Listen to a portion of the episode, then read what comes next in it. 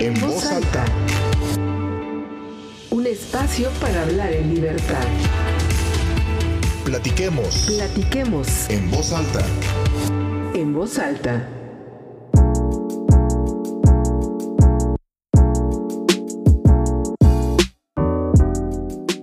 Hola amigos, ¿cómo están? Bienvenidos a nuestro podcast semanal en voz alta. Es un gusto saludarlos, enviarles un gran abrazo y agradecerles sus comentarios tan positivos que nos han hecho llegar por este espacio virtual en el que nos podemos encontrar en cualquier momento. Y bueno, pues muchas gracias por acompañarnos. Tenemos una gran sorpresa y hoy vamos a platicar con un gran colega periodista que ha cumplido al máximo todas las experiencias profesionales que lo llevaron de la radio a la televisión, pero que posee un talento especial, canta compone y lo hace muy muy bien y de eso pues vamos a platicar aquí a ver si armamos una pequeña bohemia. Pero bueno, antes que nada y antes de hablar un poco de su trayectoria, me da mucho gusto darle la bienvenida y saludar aquí a Vicente López Segura. Bienvenido. Muchas gracias, Luzma.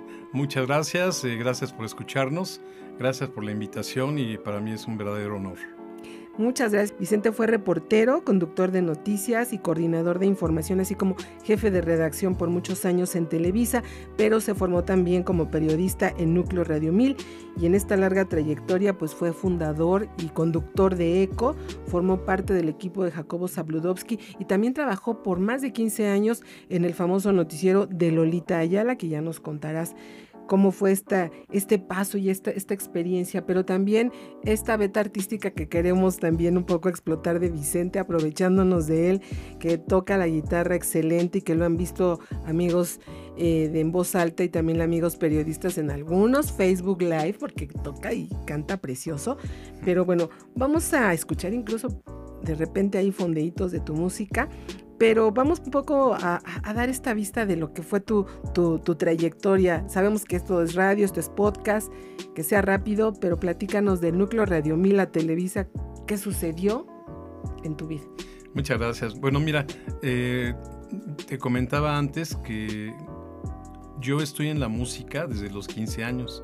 Dios me dio ese don de que aprendí guitarra en una semana, ¿tú crees? Bueno, unas pisadas que eran muy difíciles del círculo de do, el círculo de sol, eh, el círculo de mi, y de pronto me di cuenta que tenía yo una gran facilidad porque mi hermano había comprado una guitarra, mi hermano Eduardo López Segura, que también es periodista, por cierto, Sí. y tenía una guitarra eh, que se había roto y él la mandó a arreglar y con esa empezamos a tocar. Entonces aprendimos a tocar los dos eh, y a los 15 años yo ya, ya le hacía yo a la guitarra. A los 16 yo ya tocaba bossa nova. Yo no sé ni cómo le hacía, pero yo de los discos esos acetatos, Sí, de los antiguos de 33 revoluciones, ¿te acuerdas? sí. Que ahora los venden como un- algo Joyas, especial, ¿no? como joyas. Eh, de ahí sacaba yo las piezas, de- de- pero piezas difíciles, que yo decía, bueno, ¿cómo le hago? No sé, pero yo trataba de imitar los sonidos y, y me salían. Entonces mis amigos me decían, oye, ¿cómo le haces? Es- no- nosotros ya no tocamos así. De mis amigos de, de- de ahí de la colonia San Rafael, que es donde vivíamos. Total que para no hacerte el cuento largo, hicimos un grupo, mis hermanos y yo.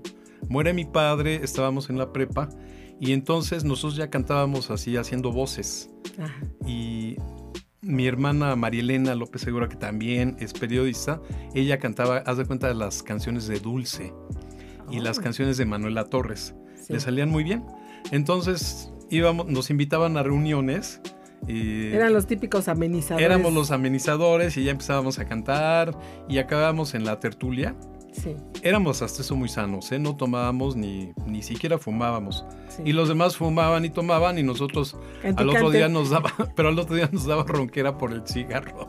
Pero el caso es de que, haz de cuenta, mi, mi vida en la prepa y también cuando ya entré a la facultad fue eso, estar inmerso en la música. Además de que como había muerto mi padre, trabajaba yo en una empresa en la cual ganaba muy bien, por cierto. Y aparte estudiaba.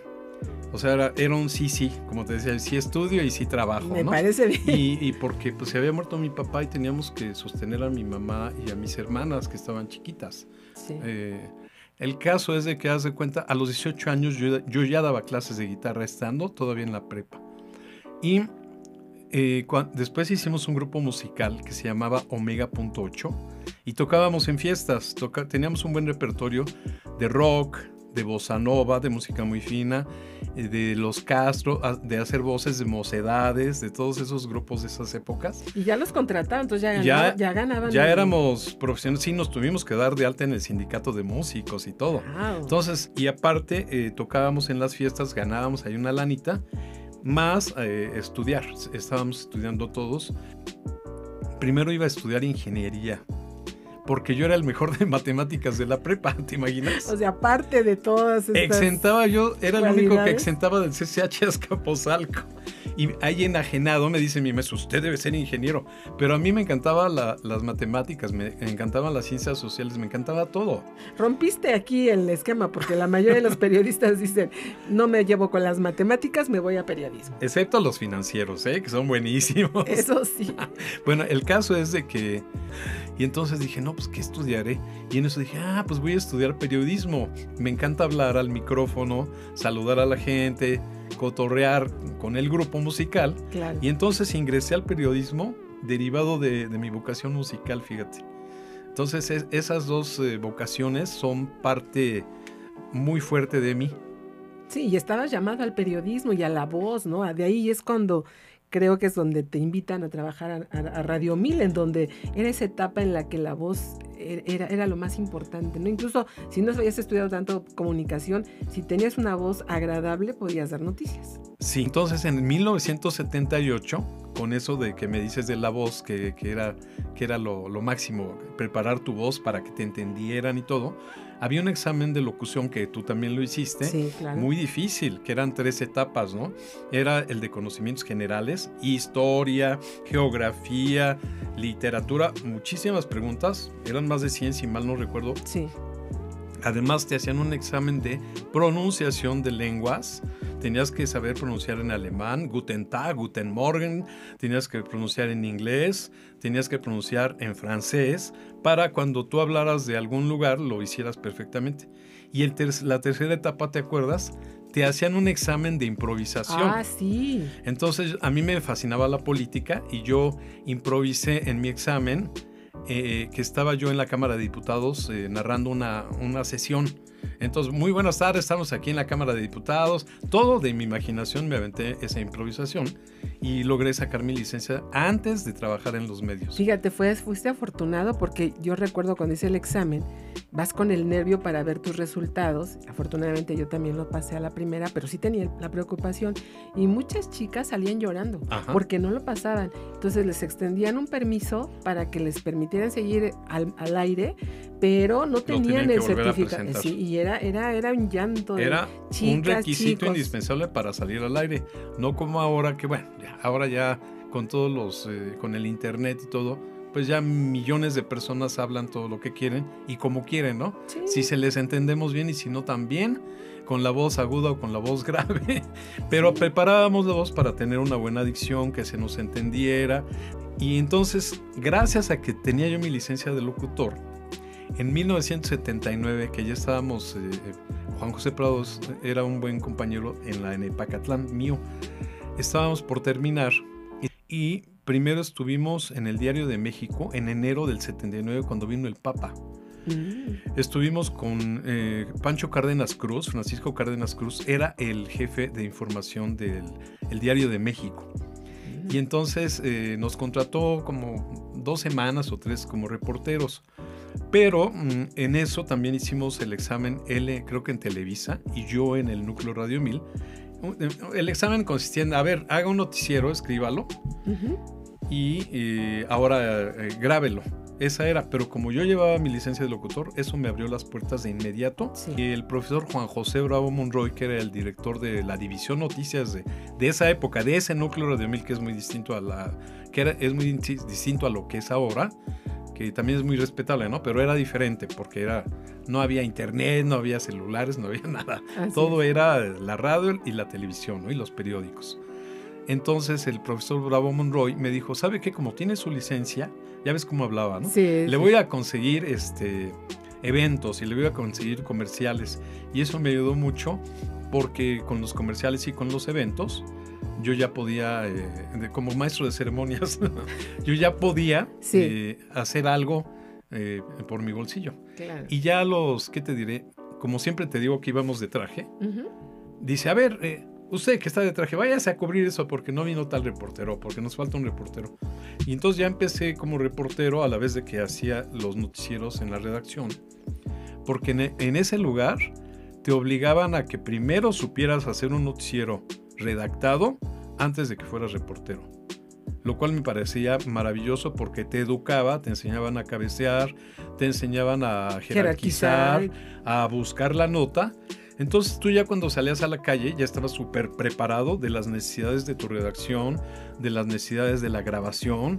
Hablábamos por teléfono para grabar las notas, como tú también lo hiciste claro. Qué importante. miles de veces. Qué importante porque muchas veces dicen tienes que hacer primero calle para poder estar adentro de una redacción y yo voy a lo contrario. Primero hay que conocer una redacción, saber precisamente jerarquizar, seleccionar la información y darles el timing a cada notita y para poderla presentar. Entonces, cuando ya sales a la calle, ya no te vas a, redactar cuatro minutos para ti solo, sino ya sabes en cuáles son los fragmentos importantes que pueden entrar a un noticiero. Entonces, me parece excelente. Y, y Núcleo Radio 1000 tenía esa beta de hacerlo así, casi, casi al inicio. A ver, siéntate, ya es algo muy concreto para ya salir al aire. Yo me acuerdo que llegaban cuando estaba yo... Eh, estábamos, hacíamos dos guardias el fin de semana narrando los noticieros del día ahí en el núcleo de Mil en esa época, en los 70s, 80s. Y entonces eh, llegaban así chavos acá muy con su título, ¿no? Yo soy licenciado de tal universidad.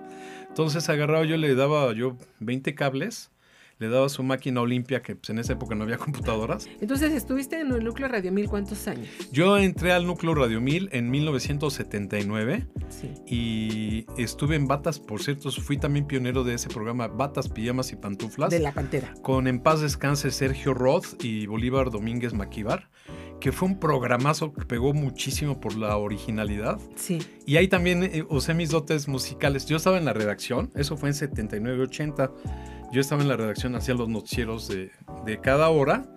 Y entonces entraba yo a, batas, pijamas y pantuflas. Y, pero esos eran tan originales que haz de cuenta que decían, a ver, eh, vamos a cantar las mañanitas hoy como, como qué, Vicente. Y, les digo, pues como Ava, como chiquitita. Y entonces decíamos, estas son las mañanitas que cantaba el rey David. A las muchachas bonitas se las cantamos aquí. Estas son las mañanitas. Tan, más o menos, puro cotorreo. Sí, qué, bonito, qué, qué época, y aparte, eh, qué creatividad, sin tantos, eh, pues como tú dices, ¿no? Ahora tenemos todo digital, sí, sin tanto avance con una guitarra o con la misma voz podías este tú a capela lo hacíamos. atraer a, a, un público que la verdad yo recuerdo yo era más mucho más niña pero sí me acuerdo de ese programa que fue famosísimo pero total volviendo al, periodismo hablado sí. era otra época era otra cosa no había te repito no había eh, celulares, no había, usábamos las grabadoras, no las digitales de ahora, sino las grabadoras de casete. O las marans que a mí me tocaban, que te colgabas aquí, que pasaban como tres kilos. O había quienes llevaban su Uger con su de, cinta, ¿no? Y para grabar entrevistas muy importantes usaban esas. Entonces, te digo, era otra época y ahí estuve del 79 al 88. Y en 1988 eh, me acuerdo que en varias giras yo había conocido a Jacobo Zabludowski porque yo cubría eh, Cámara de Diputados, Senado y Presidencia de la República. Entonces, eh, en 88 me lo encuentro en el en, en, esa época era el Instituto Federal Electoral. Ah, sí, el IFE, claro. Entonces estábamos cubriendo las elecciones del 88, que fue cuando, cuando gana Salinas, ¿no? Y entonces en esas elecciones bueno, cuando gana o no gana no sabemos, ¿no? El caso es de que en esas elecciones eh, fue cuando ellos crearon el, el proyecto ECO, entonces me invita a Televisa porque dice, me dice Juan Francisco Castañeda, que era su coordinador, dice, va a haber un, este, un proyecto grandísimo de noticias las 24 horas por televisión. Entonces me invitaron para allá. Y Jacobo me dice, ah, pues ya te conozco a ti. Entonces me entré como jefe de redacción de 24 horas. Pero sí fue muy duro porque de ser reportero, tú sabes, andar en la calle, eh, tienes mucha libertad eh, de movimiento. a meterte allá a una oficina, para mí el cambio fue muy difícil el primer año. Me imagino. Porque era entrar a las 9 de la mañana. Jacobo llegaba a 8 y media a trabajar. ¿eh? Era trabajadorcísimo, en paz descanse también. Sí. Y salía a 11 y media de la noche. Esta, es que amaba la, la, el, el, proyecto de noticias, la televisión, y era todo un ícono. no, no, sensacional. Aparte era, era una persona muy brillante, ilustrísimo, muy culto entonces en esa época Alejandro Cacho era el jefe de redacción de 24 horas y lo, lo nombra el coordinador general y a mí me nombra eh, jefe de redacción. Y Juan Francisco se va como coordinador general de ECO. Y así empecé yo en ECO. Cuando arranca ECO, el, si mal no recuerdo, el 1 de septiembre de 1988 qué, interesante en el 88. Piensen amigos, ¿qué estábamos haciendo en el 88? A lo mejor algunos estaban naciendo. sí, otros terminando la escuela, otros incorporándose al periodismo. Pero esta también, este proyecto de ECO eh, fue, fue muy innovador, ¿no?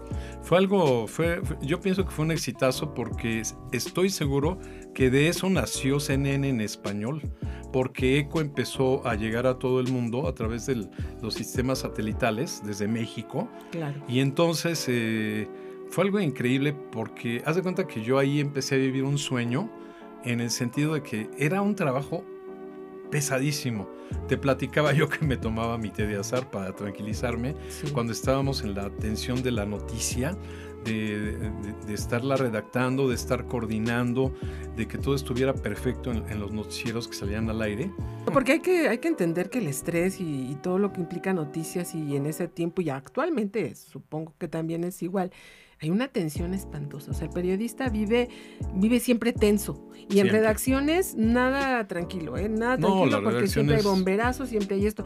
Quiero dar un saltote porque tú, tú viste una vida muy amplia. Eh, laboralmente en Televisa, pero ¿cuál fue tu experiencia cuando estás, eh, estuviste más de 15 años con Lolita Ayala, ¿no?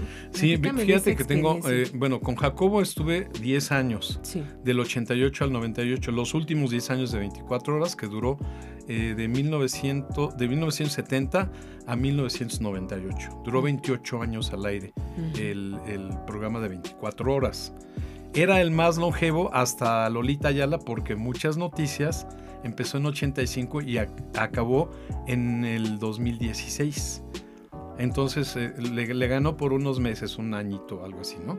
Entonces tengo ese honor de haber estado los últimos 10 años con el licenciado Jacob Zabludowski, que aprendí muchísimo con él, con Abraham, su hijo, que es un genio también del periodismo, y con em, Lolita Ayala. En el año 2000 cuando hay unos cambios muy drásticos en Televisa, Lolita Ayala se queda, se queda con el horario de dos y media de la tarde, antes estaba en la noche en Canal 9, entra al Canal 2, que ahora se llama Las Estrellas, y eh, estuve 16 años con ella, coordinándole también muchas noticias, los últimos 16 años de muchas noticias. Y que tenía un, rating impresionante, porque aunque había varios noticieros, yo recuerdo, nadie puede olvidar aquella Rosita, ella siempre bien, bien, este, bien femenina y siempre su relato amable al final, ¿no? Yo creo que todo esto tiene, tiene un sentido, ¿no? De poder llegar a, cierto, a cierta audiencia. Un carisma eh, en el que se mezclaba la información, la personalidad de la conductora, en este caso Lolita, y el, también su labor social de ayudar a la, gente, ¿no?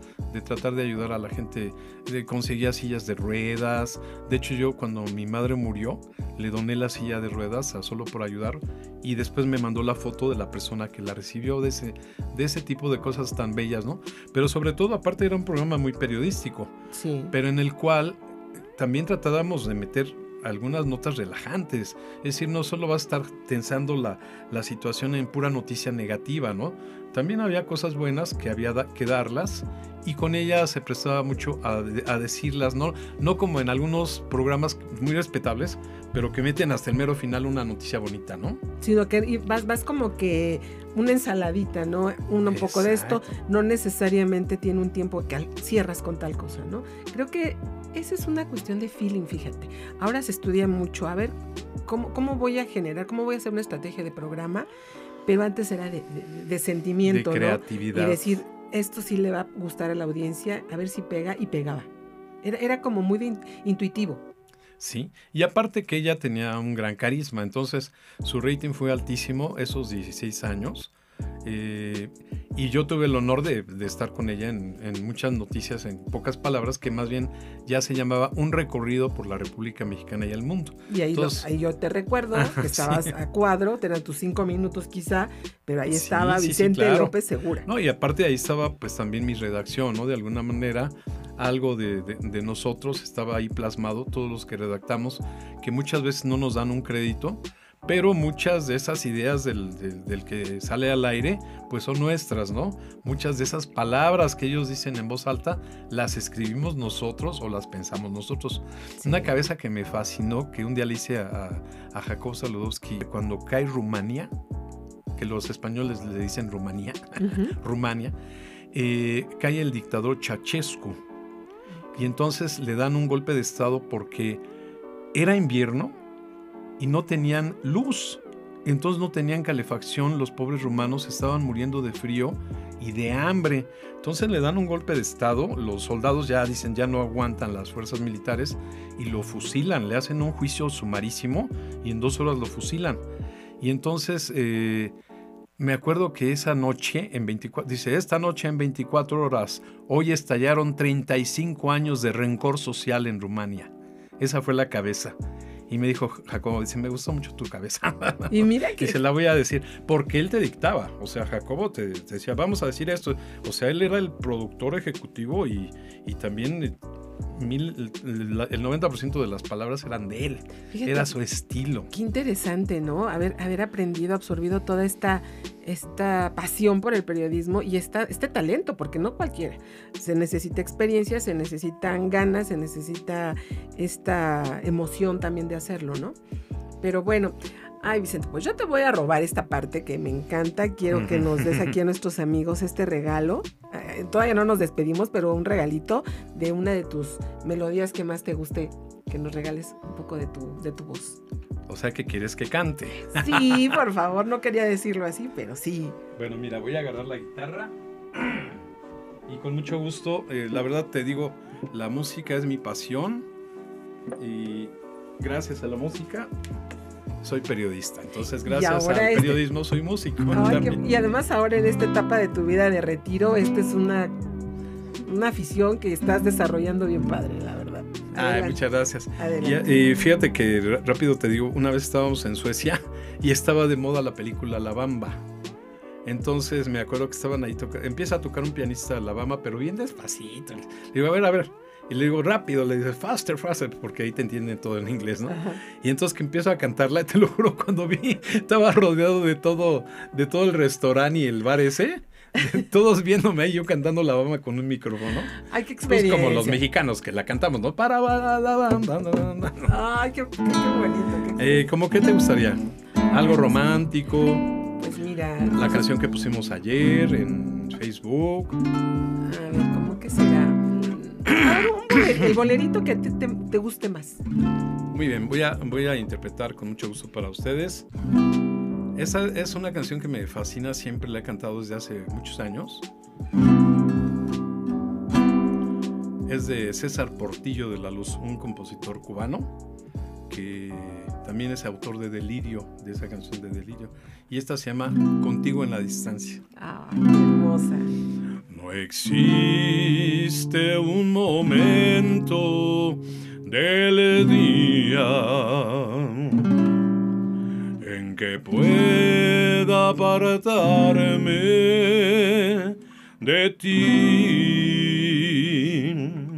Ya todo parece distinto si tú no estás junto a mí.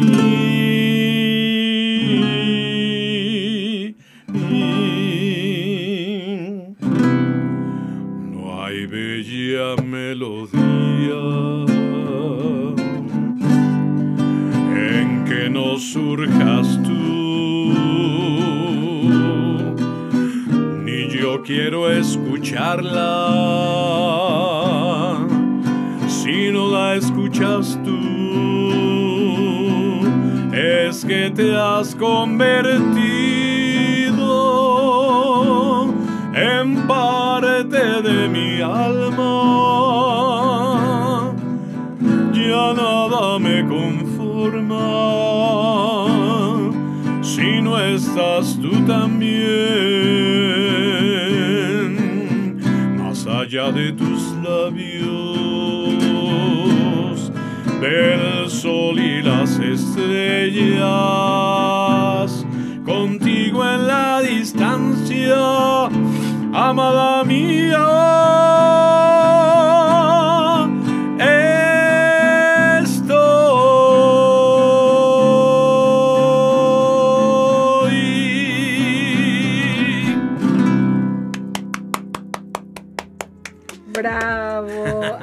gracias.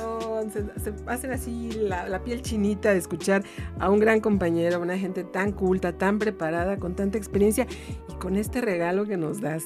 Muchas gracias. ¿Qué, es lo que te ha dado esta, esta etapa que estás viviendo actualmente? Ya no estás fuera de, las redacciones, de todo este estrés, pero ahora te dedicas a, a esto. ¿Te sientes pleno para continuar cantando, no en lo profesional, pero en esta parte tan, tan íntima? Sí, me encanta. Mira, todo fue porque yo desde que estaba yo en Televisa empecé a subir videos musicales a YouTube. Seguía yo activísimo en el periodismo y ponía yo que, una canción de los Beatles, que una canción. Entonces lo empecé a hacer como, como diciendo, bueno, pues ahora que se puede difundir un poco, vamos a hacerlo, ¿no? Y me empecé, empecé yo también a recordar, porque a veces lo olvida uno, que la música te transporta. De pronto tú oyes una canción que oías a los 16 años cuando estabas bien enamorada de tu novio, ¿no? Sí. Y te recuerda a tu novio de esa época, ¿no? O te recuerda que andabas en un viaje no sé dónde, o te recuerda a tu mami que le fascinaba. Entonces dices tú, qué, qué padre que la música, cómo puede unir a la gente cómo puede eh, derrumbar cualquier tipo de ideología distinta. O sea, tú puedes ser este, árabe, yo puedo ser eh, judío, ¿no? Por decir algo. Eh, y, pero la música nos va a unir, ¿no? Tú puedes este, ser matemático y yo puedo ser el, el sociólogo más loco y a lo mejor estamos contrapunteados, pero empezamos a cantar juntos y nos va a unir la música. Fíjate que eso nos hace falta mucho en este país, en este momento tan difícil que estamos viviendo. Y no es politizar, pero estamos viendo etapas tan, tan polarizadas, tan enojadas, familias que se han separado por una cuestión política ideológica que no comparten. Y, pero vas, como dices, a una fiesta, a una reunión y escuchas música y todos están ahí cantando lo que sea lo de moda, lo que les recuerde, ¿no?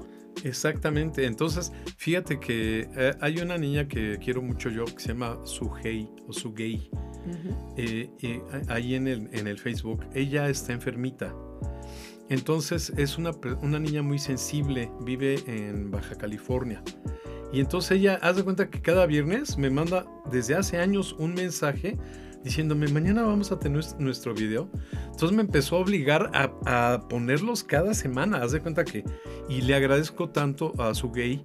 García, porque ella eh, es un motivador muy fuerte, porque si no... ¿Te obliga? Si no pones, te, te, reclama. Tengo mi, canal de YouTube. Que ahí te sigan que, y, hacerle mayor difusión y todo. Es Vicente López Segura, eh, por si lo quieren apuntar. Vicente López Segura. Inscríbanse, porque nada más tengo 300 ahorita, me faltan más.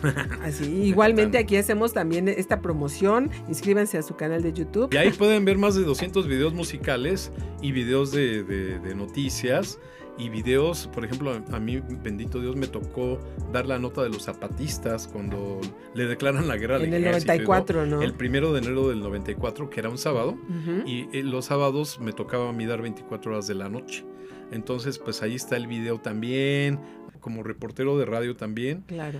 Eh, como reportero de televisión y como conductor de radio y televisión. Tú me entiendes porque pues tú eres una expertaza en todo esto, mi querida. Este programa se engalanó con una voz extraordinaria y que lo queremos tener aquí también de vez en cuando, que te des una, una, una paseada por aquí, aprender de gente tan talentosa y que está tan vigente. Así es que pues ya se acaba el programa, te agradezco tu presencia, amigos, concluimos más este podcast de En Voz Alta, ya lo saben, todos los miércoles a partir de las 6 de la tarde. Lo pueden descargar, escucharnos y revisar nuestros episodios anteriores. Si tienen algún comentario o sugerencia, pueden escribirnos al correo de vozb.gmail.com, seguirnos en Twitter, en Voz Alta y en Instagram me encuentran luzmis-voz. Vicente, tus últimas palabras de despedida, por favor. Muchas gracias, gracias Luzma por, eh, por esta oportunidad en tu programa. estoy encantado de haber estado aquí y de haber saludado a tu público y muchísimas gracias a todos los que escucharon y los que les caigamos gordos también los queremos. claro que sí. Bueno, pues mil gracias a nombre de nuestro equipo de producción, Iram Álvarez. Hasta pronto, gracias.